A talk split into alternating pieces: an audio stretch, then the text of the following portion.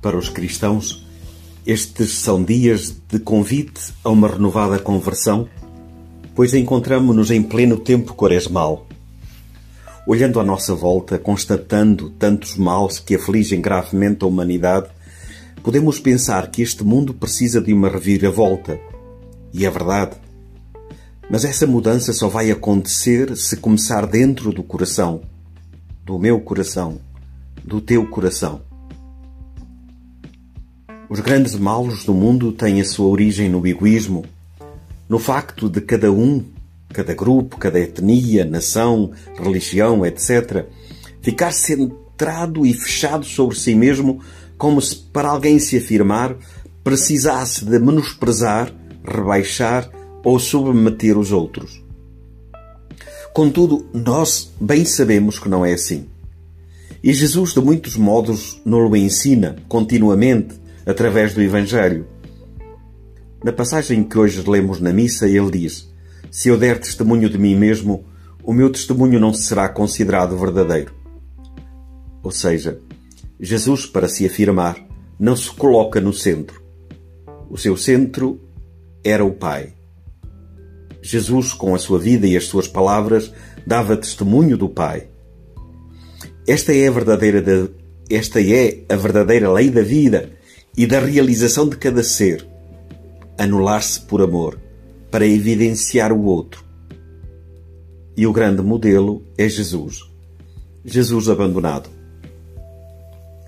Numa conferência telefónica em junho de 1989, Chiara dizia: Na verdade, é necessário que sejamos absolutamente pobres de mente, de coração, de vontade é necessário que sejamos nada, como Jesus abandonado, para nos fazermos um com os outros, para podermos viver os outros. Até não sermos mais nós que vivemos, mas o amor. E vamos fazer assim. Por isso, desta vez, vamos deter-nos naquela etapa do nosso itinerário mariano que contempla Maria no seu modo característico de seguir Jesus na evangelização devemos evangelizar, antes de tudo, com o nosso amor recíproco. Nisto reconhecerão. Dias atrás, alegrou-me ouvir o sacerdote ler durante a missa um prefácio que dizia: Destes ao mundo o vosso Espírito para fazer de todas as nações um só povo, segundo o mandamento novo do amor.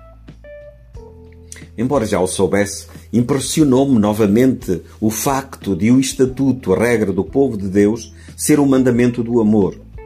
É a regra do povo de Deus e por isso de toda a Igreja, dos leigos aos sacerdotes, aos religiosos, aos bispos. E não pude deixar de me alegrar vendo como o Espírito Santo agiu conosco, sendo nós um pequeno povo de Deus ele não podia deixar de nos dar por estatuto o mesmo estatuto do grande povo de Deus, o amor recíproco. Esta é efetivamente a característica da nossa vida, o nosso, pró o nosso modo próprio de ser.